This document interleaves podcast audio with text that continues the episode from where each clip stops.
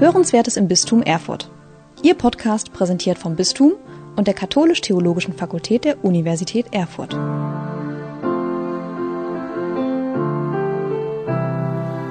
Liebe Hörerinnen und Hörer unseres Podcasts Hörenswertes im Bistum Erfurt, seien Sie herzlich willkommen heute zu einer neuen Folge. Hier ist Matthias Hülfenhaus aus dem Podcast-Team und mir gegenüber sitzt die Katrin Brockmöller. Sie ist Direktorin des Bibelwerkes. Ja, hallo. Sehr herzlich willkommen. Danke sehr. Wir haben uns ja den Titel gewählt für unsere Folge. Wer liest denn noch die Bibel? Eine recht spitze Frage. Und da würde ich sagen, jemand, äh, wer Direktorin vom Bibelwerk ist, mit Sicherheit wohl, oder? ja, das ist mein, äh, mein Beruf und meine Leidenschaft gleichzeitig. Natürlich lese ich die Bibel. Ja, erzähl da ein wenig von dir, wer du bist. Also Katrin Brockmüller ist mein Name und wenn ich rede, hört man das immer. Also ich leite jetzt das katholische Bibelwerk in Stuttgart, aber wenn ich spreche, hört man immer, dass ich keinen schwäbischen Akzent habe. Ich komme aus Niederbayern und äh, so richtig barock-katholisch niederbayerisch bin ich aufgewachsen, habe aber einen Münsteraner Vater, von daher habe ich noch ein bisschen was Norddeutsches bekommen und äh, ich war da einfach in der in einem Dorf bin ich aufgewachsen und es gab da zwei Varianten. Entweder war man im Fußballclub oder man war in der Landjugend. Und äh, die Mädchen waren nicht im Fußballclub und sie waren auch nicht Ministranten und Ministrantinnen. Und von daher bin ich in die Landjugendbewegung gekommen. Das ist eine katholische Bewegung? Katholische Landjugendbewegung, ja. Und äh, die katholische Jugendarbeit, das hat mich sehr geprägt. Und mein Elternhaus ist auch ganz normal religiös. Ich würde sagen eher sehr klassisch. Also man ging am Sonntag in die Kirche, wir haben die Feste gefeiert und wir haben zum Mittagessen gebetet. Aber äh, als ich dann als Teenager so richtig ernst versucht habe, Christ zu werden, da fanden das meine Eltern dann schon eher fast ein bisschen zu viel. Aber ich bin dann wirklich geprägt, einerseits durch die Jugendarbeit, die katholische, und zugleich war ich dann bei Benediktinern auf dem Gymnasium und habe Latein und Griechisch lernen können und hatte einfach religiös großes Interesse. Und diese Benediktiner-Patres haben dann immer schnell gesagt, das wisst ihr nicht, das habt ihr nicht studiert. Und da habe ich schon in der achten Klasse irgendwie mir überlegt, also das kann man ändern. und habe mir dann überlegt, okay, Latein und Griechisch habe ich gelernt. Äh, ich mag Sprachen und ich hatte immer schon Interesse an den biblischen Texten, weil meine Mutter ist auch Deutschlehrerin. Und ich glaube, ich hatte immer schon Zugang einfach zu Texten, weil bei uns wurde viel gelesen zu Hause und auch literarischen Texten. Und so war die Bibel irgendwie immer mein Text. Und äh, den Weg habe ich dann weiterverfolgt. Dann habe ich Theologie studiert und bin schon im ersten Semester bei den Biblikern hängen geblieben. Und mir hat der Dogmatikprofessor in der Prüfung gesagt, äh, machen wir beide uns doch nichts vor hier in der Prüfung. Ich weiß ja, dass Sie immer bei den Biblikern rumhängen. Dann sagen Sie mir doch mal was, was gerade in der Exegese diskutiert werde, wäre für mich als Dogmatiker auch relevant. Und so habe ich meine Dogmatikprüfung gemacht. Also es war irgendwie ein schöner Weg und dann konnte ich in Israel studieren und so haben sich die Wege einfach immer weiter, bis ich irgendwie beim Bibelwerk gelandet bin. Das ist natürlich habe ich mir nie so vorgestellt, weil das waren immer Priester und das war besetzt. Und äh, ich habe mir ja mal lange davon geträumt, mal Referentin im Bibelwerk zu werden. Ja. Aber dann habe ich das über die Jahre verfolgt. Ich war immer schon Mitglied in diesem Verein. Habe ich gesehen, ja, wer da mal ist, der geht nicht weg. Und die schreiben auch irgendwie gar keine neuen Stellen aus. Scheinbar ist es ein guter Ort. Ja. Und als die Ausschreibung war, dass der Verein zum ersten Mal wirklich eine Direktorin selbst ausgewählt hat und gesucht hat, da habe ich mich gemeldet und bin glücklich, jetzt im neunten Jahr Direktorin sein zu dürfen. Ja, jetzt hast du vom Bibelwerk schon erzählt. Was hm. macht das denn? Also ah. das Bibelwerk. Was ist die Aufgabe? Seit wann gibt es das? Also das ist ein Verein und der Zweck des Vereins ist, allen Menschen die Bibel zu erschließen. Also alle ist vielleicht ein bisschen viel, schaffen wir gar nicht. Wie, wie, wie lange gibt es den? Ja, der, der Verein ist gegründet 1933, damals unter dem Namen Bibelbewegung katholische Bibelbewegung ist natürlich auch aus der katholischen Aktion und aus diesem Bibelfrühling und irgendwie Bewegungen in der katholischen Kirche entstanden und gleichzeitig auch in Stuttgart entstanden, auch damit die katholische Kirche auch mehr Bibel unter die Leute bringt, war das in Stuttgart, äh, ist das gegründet worden. Und es war ein Caritas-Direktor, der hieß Straubinger. Und der hatte, wir würden heute sagen, ganz moderne Ideen. Der wollte nämlich, dass die Laien nach vorne kommen und gerade mit der Bibel nach vorne kommen. Mhm. Und in der Gründungsurkunde waren außer dem Caritas-Direktor, das waren Priester, lauter Laien. Auch Frauen waren dabei. Und man hat einen Verein gegründet mit dem Ziel, dass in der katholischen Pastoral mehr Bibel gelesen wird. Das habe ich so das Gefühl, seit der Gründung ist das irgendwie das Schlagwort, mehr Bibel und immer hat man das Gefühl, es ist zu wenig Bibel und äh, so ist der Verein gegründet worden und der besteht aus Mitgliedern Und wir sind natürlich auch im Raum der Kirche ein Verein von Gläubigen und bekommen Zuschüsse von der äh, Bischofskonferenz. Aber wir erwirtschaften ungefähr 70 Prozent von dem, äh, was wir im Jahr brauchen, selbst durch Mitgliedsbeiträge und durch Verkäufe. Mhm. Also können Sie ja mal auf die Homepage schauen, bibelwerk.de Verein. Ja, das gut. sind ich wir. Ich würde sagen, das nehmen wir in die Shownotes rein. Da kann, wer Interesse hat, da gleich jemand schauen. Ne? Sehr mhm. gerne. Äh, das heißt jetzt durch Verkäufe, durch Wirtschaft, was macht ihr denn heutzutage? Was genau, was wir machen ist, also es gibt seit der Gründung eine Mitgliedszeitschrift, die heißt Bibel und Kirche. Das ist eine wissenschaftlich orientierte Zeitschrift zu biblischen, exegetischen Themen. Mhm. Äh, die ist auch ohne Bilder, also muss man wirklich lesen wollen. Und äh, in den 70ern hat man noch eine zweite Mitgliedszeitschrift gegründet, Bibel heute. Das ist mit vielen Bildern und etwas einfacher, zwar auf wissenschaftlichem Standard, aber es soll einfach spirituell, religiös interessierten Menschen Unterstützung geben. Das ist immer unser Ziel, Unterstützung geben. Und schon bei der Vereinsgründung hatte man nicht die Idee, dass man neue Gruppen in Vereinen gründet, sondern dass man einfach die Menschen stützt, die engagiert sind. Man hat keine Verbandsstruktur aufgebaut. Man ist Mitglied, indem man die Zeitschriften bezieht. Und neben den Zeitschriften Bibel und Kirche und Bibel heute machen wir ein Magazin, Welt und Umwelt der Bibel. Das äh, hat man in den 90er Jahren angefangen. Und zwar so mit der Idee, die Archäologie, die Sozialgeschichte, die Religionsgeschichte, auch ökumenisch, bisschen äh, jüdische Perspektive, muslimische Perspektive. Und die große Frage in Welt und Umwelt der Bibel ist irgendwie, was lernen wir aus der Antike, was lernen wir aus der Bibel, was lernen wir aus den religionsgeschichtlichen Kontexten für unseren Glauben heute oder überhaupt um die Welt heute, auch kulturell zu verstehen. Und das sind die drei großen Zeitschriften, die wir herausgeben. Und damit, damit und mit den Zuschüssen finanzieren wir uns eigentlich. Und dann haben wir noch sehr viel Material, was wir herausgeben zum Bibellesen. Das ist oft ein Zuschussprojekt, aber wir sind zum Beispiel sehr engagiert in äh, Bibel in leichter Sprache. Also für Menschen, die normal schwierige Texte nicht gut verstehen können. Ja. Also und das ist ein Projekt, was mich sehr fasziniert, muss ich wirklich sagen. Da haben wir eine eigene Homepage, evangelium-in leichter Sprache.de. Da haben wir zu allen Sonntagsevangelien Texte in leichter Sprache.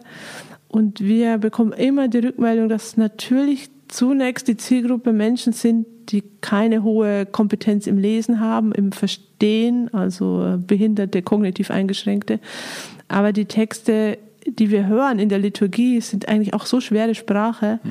dass ganz viele Leute sich mit dieser Variante von Text sehr viel leichter tun. Und wir erhalten immer wieder die Rückmeldung, dass Menschen schreiben, jetzt habe ich das Evangelium auch mal verstanden. Ach, ja. Mhm. Und das ist ein bisschen so die Bewegung wie ähm, wir sind in einer anderen Welt. Wir haben keine Lesekultur aktuell, sondern wir sind eher eine Bilderkultur und die Gesetze müssen kürzer sein. Und da versuchen wir mit diesem Projekt einfach was zu geben in der Welt, dass man die Bibel verstehen kann. Das ist unser Zweck. Und dann haben wir noch ein anderes großes Projekt. Ja, du? Äh, ähm, wenn du sagst, wir sind eine Bilderkultur, gibt es dann auch äh, Bilder, äh, Bibel-Cartoons oder so? Ja, also in leichter Sprache auf jeden Fall. Ja. Also wir haben, es gibt eine Gesellschaft für leichte Sprache, mhm. die äh, geben ein Siegel oder sie geben es nicht. Mhm. Und zu leichter Sprache gehören immer Bilder. Mhm. Und äh, es gehört auch dazu ein sogenannter Prüfprozess. Das ist ein langer Weg. Also es machen verschiedene Gruppierungen arbeiten an den Texten und machen Texte nach den Regeln in leichter Sprache. Also da darf es keinen, nur einen Nebensatz geben und gewisse Wörter äh, können nicht vorkommen, Fremdwörter und so weiter. Und dann muss es Bilder dazu geben und dann muss es sogenannte Prüflesegruppen geben. Da haben wir mehrere Behinderteneinrichtungen, die mit uns zusammenarbeiten. Und äh, die lesen die Texte und sagen uns ziemlich schnell, was sie verstehen und was sie nicht verstehen. Mhm. Und dann wird das nochmal theologisch geprüft und so gibt es einen langen Prozess, bis ein Text entsteht. Und dann kriegt man dieses Siegel dafür, wenn man äh, diese Wege geht. Und ich freue mich sehr, wir haben äh, von der großen Stiftung nochmal Gelder bekommen und sind jetzt gerade dran, habe ich eine junge Mitarbeiterin einstellen können, für alttestamentliche Texte auch zu übertragen in leichte Sprache. Also sicher nicht das ganze Alte Testament, das werden Auswahltexte. Ja.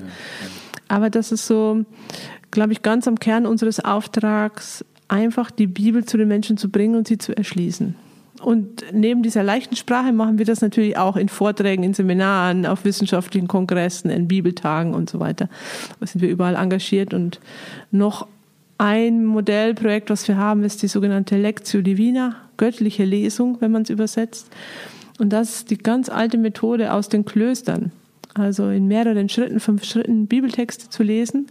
Und da haben wir viel Material und auch eine ganze Bibel äh, so erschlossen, dass es immer neben dem Ankommen am Text und der spirituellen Grundhaltung zwei Leseschlüssel gibt, zwei Fragerichtungen zu jedem Text.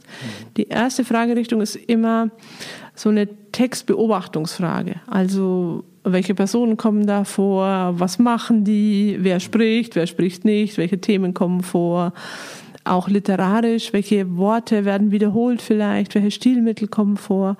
Und erst die zweite Frage, wenn man das ausgetauscht hat, ist eine persönliche. So, was sagt mir das für meinen eigenen Glauben oder wo berührt mich der Text in meinem Leben?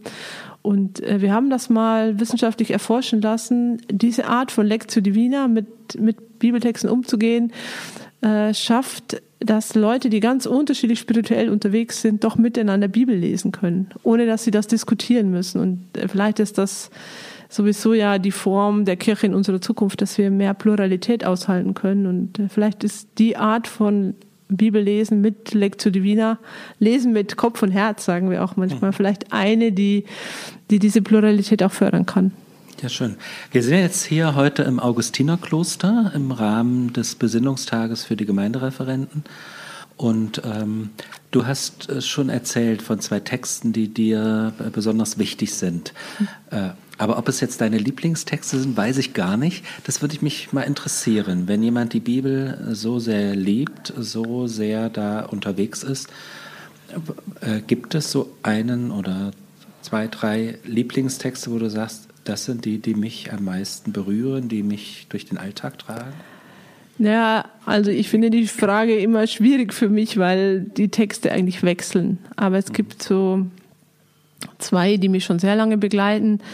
Äh, als ich da als Jugendliche beschlossen habe, also ich werde jetzt wirklich christlich leben, habe ich mir gedacht, gut, dann muss man jetzt die Bibel lesen. Mhm. Und dann habe ich, äh, ich hatte ein neues Testament und bei Matthäus habe ich angefangen und ich fand es so halb spannend, wenn ich ehrlich bin. Aber dann kam ich zum sogenannten Heilandsruf in Matthäus 11 und da stand dann irgendwie, kommt alle zu mir, die ihr mühselig und beladen seid, beziehungsweise in der alten Übersetzung, da stand natürlich, die ihr euch plagt und schwere Lasten tragt.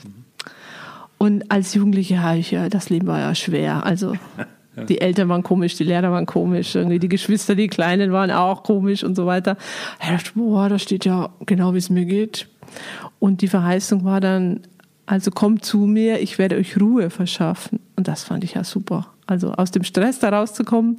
Und dann gab es noch diesen Satz, äh, dass man demütig und vor allem sanftmütig werden könnte. Und ich war immer sehr impulsiv und aufbrausend und äh, das war schon in meinem sozialen Umfeld nicht so erwünscht. Ich sollte also etwas ruhiger sein. Und da dachte ja, wenn ich das äh, mit Christus lernen kann, dass ich sanftmütig werde, das schien mir doch echt eine Verheißung. Also da war ich wie, wie geplättet von diesem Text und dachte, boah, irgendwie das geht direkt in mein Herz. Und ähm, solche Erlebnisse habe ich immer wieder mit Texten und zwar manchmal einfach auf einer spirituellen Ebene, aber auch in der wissenschaftlichen Beschäftigung. Also ich kann mich auch noch sehr gut erinnern, als ich im Studium Hebräisch anfing zu lernen, haben wir einen alten Pater gehabt und der hat didaktisch vielleicht nicht so die beste Spur gehabt, denn der hat erstmal uns beigebracht, Genesis 1 vorzulesen. Also wir haben keine Wörter gelernt, sondern wir haben bara, genau Bereshit bara und so weiter. Und es war ihm vollkommen egal, ob wir das verstehen. Wir fanden das alles schräg, aber wir haben es halt mitgemacht. Und als wir dann zum ersten Mal so die ersten Verse gemeinsam lesen konnten, so dass sich das ungefähr so angehört hat, wie er es uns vorgelesen hat, und dann hat er uns beigebracht, das zu übersetzen. Und da habe ich so eine Ehrfurcht empfunden vor diesem vor dieser alten Sprache und wie man über die Welt gedacht hat, das, das hat mich auch wirklich sehr tief berührt, dass man so eine alte Sprache eintauchen kann. Und so geht es halt weiter. Und dann gibt es Texte, die sind mal in der Phase irgendwie ganz wichtig und dann verschwinden sie wieder. Und so würde ich das jetzt beantworten. Ja. Muss als, als Jugendlicher eine Wilde gewesen sein, wenn dieser Text wirkt, sanftmütiger und ruhiger zu werden. Ja, ja. schön. Mhm. Ähm, ich kenne das als Jugendlicher auch, dass ich mir so gesagt habe, ich will mal so die Bibel lesen. Und da, wie man das so meistens macht, dann, ne, dann so ein Buch, man fängt vorne an und liest nach hinten durch. Und äh, wenn ich in den äh, äh, schon in den Mosebüchern, wenn die ganzen Ahnenlisten kommen, irgendwann äh, gibt man hm. irgendwann auf oder kämpft sich so richtig durch, ja. Ähm, deshalb würde mich interessieren, gibt es so einen Tipp von dir, was du sagen würdest, wer jetzt sagt, ja. ach, ich würde gerne mal hätte, bekommen so ein bisschen Lust, mal reinzulesen. Ja, also ich empfehlen? persönlich habe noch nie die ganze Bibel von Anfang bis Ende gelesen. Mhm. Also ich habe vermutlich alle Texte gelesen im Laufe meines Lebens, aber ich habe auch mehrmals schon Kurse begleitet, wo Leute ich kenne das, dass Menschen die Idee haben, sie müssen das einfach einmal alles gelesen haben. Ja, genau, ne? Also als, damit ich weiß, was da steht. Also, und da habe ich schon öfter Kurse begleitet, dass Leute gelesen haben, aber ich habe ehrlich gesagt geschummelt. Hm. Also ich habe dann manchmal nicht alles gelesen, gerade bei Numeri und solchen äh, Leviticus. Da habe ich mich ein bisschen drüber geschummelt. Aber äh, also meine größte Empfehlung wäre vielleicht das, weiß nicht, ob das alleine, ob das geht. Wenn man das wirklich alleine machen will, ja. es gibt Lesepläne also die einem helfen können, dass man bestimmte Abschnitte liest oder auch, dass man sozusagen, dann arbeitet man ein Buch durch und dann kommt man ein anderes Buch, aber vielleicht nicht von A bis Z. Also nicht von äh, Genesis bis zur Offenbarung, sondern mal ein anderes Buch zu haben und dann nicht irgendwie monatelang mit dem Propheten beschäftigt zu sein, sondern halt mal ein Prophet und dann wieder ein Evangelium. Und da gibt es verschiedenste Formen von Leseplänen. Äh, es gibt eine ökumenische Idee, wie man die Bibel lesen kann, es gibt katholische und es gibt so einen Leseplan. Also äh, wenn Sie das hören und Interesse haben, solche Lesepläne kann man bei uns auf der Homepage bestellen. Die gibt es ganz günstig. Das ist eine Hilfe. Und ansonsten, also würde ich wirklich sagen, man sollte versuchen, nicht alleine damit zu sein. Also dass man, also wenn man wirklich nur die Idee hat, ich will es einmal gelesen haben, dann muss man halt einfach lesen. Aber wenn man auch die Möglichkeit haben will, sich damit zu beschäftigen und etwas darüber zu erfahren, über die Texte oder mit den Texten Erfahrungen zu machen, halte ich es für ganz wertvoll, wenn man irgendwie jemanden hat, mit dem man sprechen kann. Oder zwischendrin mal auf einen Kurs geht oder ein Bibelwochenende. In jeder Diözese gibt's das. Also würde ich immer versuchen, dass man nicht alleine bleibt. Und ansonsten äh, würde ich dann einfach empfehlen, bei uns Mitglied zu werden, weil automatisch, wenn man Mitglied ist, bekommt man immer ein bisschen Informationsmaterial und auch ein Netzwerk, wo man Unterstützung bekommt im Bibellesen. Mhm. Ja, ich, ah, ich, darf ich auch eine Geschichte erzählen? Ja, gerne. Ich habe vor kurzem habe ich einen Vortrag gehalten auch und dann hat äh, ein Mann mir zurückgeschrieben, auch ein Priester, also das hätte ihn so begeistert, er wollte mit mir mal telefonieren. Dann haben, haben wir ein Telefonat ausgemacht und dann hat er gesagt, ah, er weiß gar nicht, äh, die Bibel ist so wichtig, aber er findet keinen Zugang.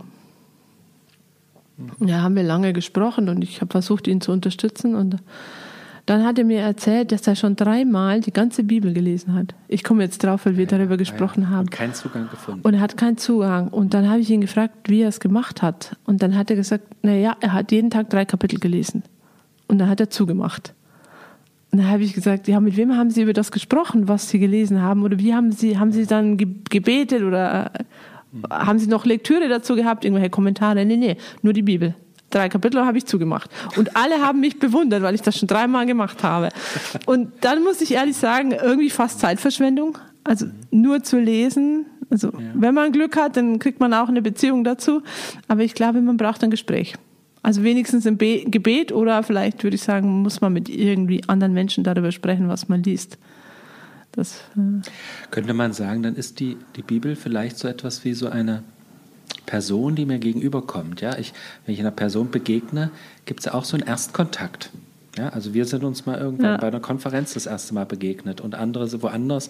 Und dann gibt es weitere Kontakte und dann entsteht, und dann entsteht vielleicht ein Interesse, man liest mehr darin, erfährt mehr und so wächst etwas. Ja. So, so ein, und man fängt ja nicht irgendwo an und nimmt sich eine Akte und schaut, wie war das Geburtsgewicht und so, ja, wenn man Personen begegnet. Ist das vielleicht ein, ein ja, schönes Bild? Ja, ja, schönes Bild. Ich würde es vielleicht noch größer machen und nicht sagen eine Person, sondern eigentlich ist die Bibel ja ganz viele Personen, weil die Bücher sind unterschiedlich, die Gattungen sind unterschiedlich, hm.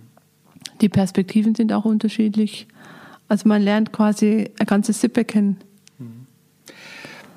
Vielleicht sind wir jetzt schon noch ein bisschen bei dem Thema dran, äh, was so meine nächste Frage gewesen wäre. Äh, was gibt es denn so als Lesehilfe? Da hast du jetzt schon gesagt, also du würdest empfehlen, man nimmt einen Leseplan, du würdest empfehlen, eher auch in Gruppen zu lesen oder irgendwo zu gucken, dass man in Austausch darüber kommt. Da gibt es ja zum Teil sogar Bibel-Apps, die das mit drin haben, ja. Also dass man dann andere, mit anderen Leuten in Austausch kommt, die auch die Bibel lesen. Mhm. Und äh, da hm. gibt es noch andere Empfehlungen, die du hättest? Ja, die ganz klassische Empfehlung äh, wäre ja einfach am Sonntagsgottesdienst, wenn man, äh, wenn man teilnimmt, äh, die Bibeltexte dann nochmal nachwirken zu lassen, die man hört. Oder auch im Stundengebet, äh, vielleicht, es gibt ja Bahnlesungen, es sind auch eine Lesungsvorschläge, aber ansonsten würde ich wirklich sagen, dabei bleiben, immer wieder lesen und in Austausch gehen und die Fragen wahrnehmen, die einem selbst kommen. Mhm. Und äh, vielleicht einfach auch schauen, welche Fragen habe ich, aber auch so, gibt es da irgendwie Berührungen zwischen den Texten und meinem Leben? Und wenn es nur ist, gibt es da ein Wort, was ich mitnehmen kann in die nächsten Tage? Tatsächlich so ein Umgang. Ansonsten, was wir schon gesprochen haben, würde ich immer empfehlen, wirklich in Beziehung zu gehen mit den Texten, aber auch mit anderen Leuten, die die Texte lesen. Hm. Und ist ja die Bibel so ein Buch, was äh, in Teilen über 2000 Jahre, weit über 2000 Jahre alt ist. Und ähm, dann wäre für mich die Frage, wenn es nun heute noch lesenswert ist, auch als Christ, dann kann, dann kann man natürlich zunächst erstmal sagen, ja, also die Bibel hat einfach unsere Kultur geprägt. Da ist ganz viel zu finden, ne, was, was heute man auch in unserer Kultur nur versteht, wenn man die Bibel, also Bibelstellen kennt, von Redewendung bis hm. zu vielem anderen mehr. Aber was macht sie denn darüber hinaus noch lesenswert? Ja, sie ist Wort Gottes, aber was heißt das? ja. Ja gut, das eine ist, also immer mehr komme ich, also ich kriege immer diese Frage gestellt, soll man überhaupt die Bibel noch lesen, braucht man das noch? Und mhm. ah, okay. Also es ist dem auch eine Frage. Ja, es, ich, ich weiß immer nicht genau, ob es eine Frage ist von Journalisten oder ob es wirklich die Frage von Menschen ist, weil, ah. Also es, weil es gibt ja Menschen, die die Bibel lesen, das ist unser Netzwerk, mit denen sind wir unterwegs. Mhm. Äh, die wird einmal, die wird jeden Sonntag öffentlich verlesen also welches andere Buch wird öffentlich verlesen? Und, äh, und dann gibt es Leute, die haben keinen Zugang und die lesen nicht die Bibel. Und äh, das ist ja schwer, denen zu sagen, doch, du musst schon die Bibel lesen. Also so sind wir ja heute nicht mehr unterwegs. Von daher finde ich immer diese Frage ein bisschen ambivalent. Soll man denn die Bibel noch lesen? Also wer... Dann würde ich es mal anders formulieren. Ja. Was würdest du denn jetzt Leuten raten, die sagen, ach naja, ich jetzt erkenne jetzt keinen Mehrwert darin, die Bibel zu lesen das bedeutet mir jetzt auch gar nichts irgendwie. Gäbe es etwas, wo du sagst, ah, aber das wären Punkte, das, dafür lohnt es sich vielleicht äh, bei Skeptikern. Also sagen wir mal so, kleiner Werbeblock Bibel. Was würdest du sagen? Warum kleiner Werbeblock Bibel. Also äh, ich bin, ich bin eher so, wenn mir jemand sagt, irgendwer hat kein Interesse an der Bibel, ja, dann ist es so. Ist es so. Also äh, man wird da wahrscheinlich mit Worten nicht dagegen ankommen. Aber nun kam ja selbst der Priester, der gesagt hat, ja, genau. ich hätte es aber gerne. Genau, ich hätte es gerne. Und was, sagst du denen dann? Mhm. Ich, ich, ich komme immer wieder auf den gleichen Punkt. Man muss gemeinsam mit anderen lesen und natürlich, äh, jetzt theologisch gesprochen, ist das Wort Gottes. Das ist aber natürlich eine Floskel, wenn sie nicht mit Leben gefüllt ist. Mhm. Und äh, für mich ist das dann tatsächlich wirklich die Frage, welche Beziehung gehe ich ein. Also ich kann in der Bibel nachlesen, wie über Jahrhunderte und Jahrtausende Menschen Gott erfahren haben, was sie über Gott gedacht haben. Also das würde ich immer sozusagen von dieser Schiene lesen. Ich kann in der Bibel lesen, was die Menschheit äh, zumindest seit 500 vor Christus gesammelt hat an Erfahrungen, wie sie erleben, in Gottes Begleitung, in der Erfahrung von Nähe, in der Erfahrung von Fremde, auch von Fragwürdigkeit äh, formuliert haben. Da haben sie gebetet, da haben sie geklagt und da haben sie einfach ihre Geschichte gedeutet und was sie erleben. Also es ist die eine Spur, dass sich da so, wie es im Hebräerbrief heißt, die Wolke der Zeugen oder die Ahninnen und die Väter und Mütter im Glauben, das ist so ein Wort für mich. Also die kann man sich verbinden mit denen, die vor uns gelebt haben. Und das äh, ich habe fast das Gefühl, dass das so eine Altersfrage ist. Je älter ich werde, umso stärker habe ich das Gefühl, dass wir diese Verbindung brauchen in die Generationen vor uns.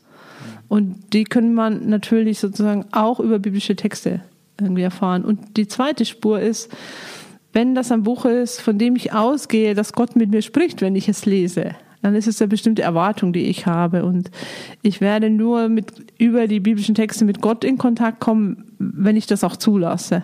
Oder wenn das eine Erwartung ist, die ich habe. Also, ähm, das heißt, ich kann so natürlich auch einfach kulturinteressiert lesen. Ich glaube schon, ja. Wie jedes Buch kann man das lesen, wie ein antikes Zeugnis. Aber wenn ich sozusagen heute lese und Fragen habe von meinem heutigen Leben und von meinem heutigen Glauben, dann kann ich die Fragen stellen und dann werde ich wahrscheinlich auch feststellen, nicht alle Antworten, die die Bibel gibt, sind Antworten, die im Jahr 2023 sinnvoll sind.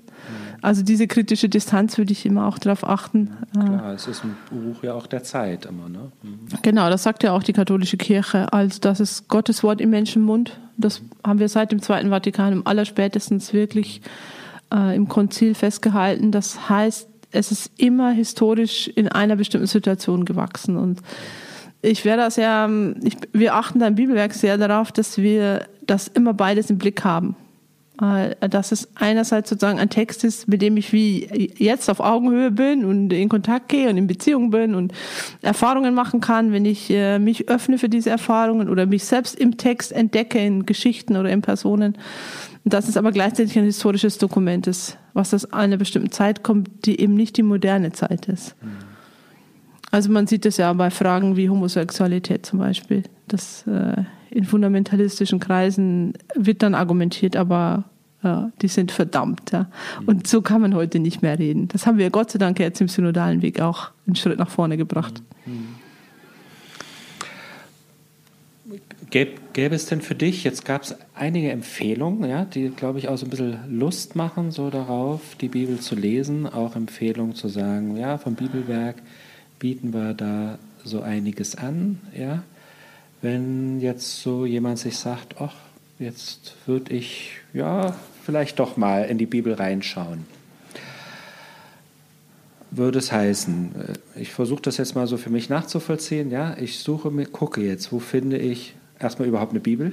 Habe ich eine? Gibt es eine Übersetzung, die du empfiehlst?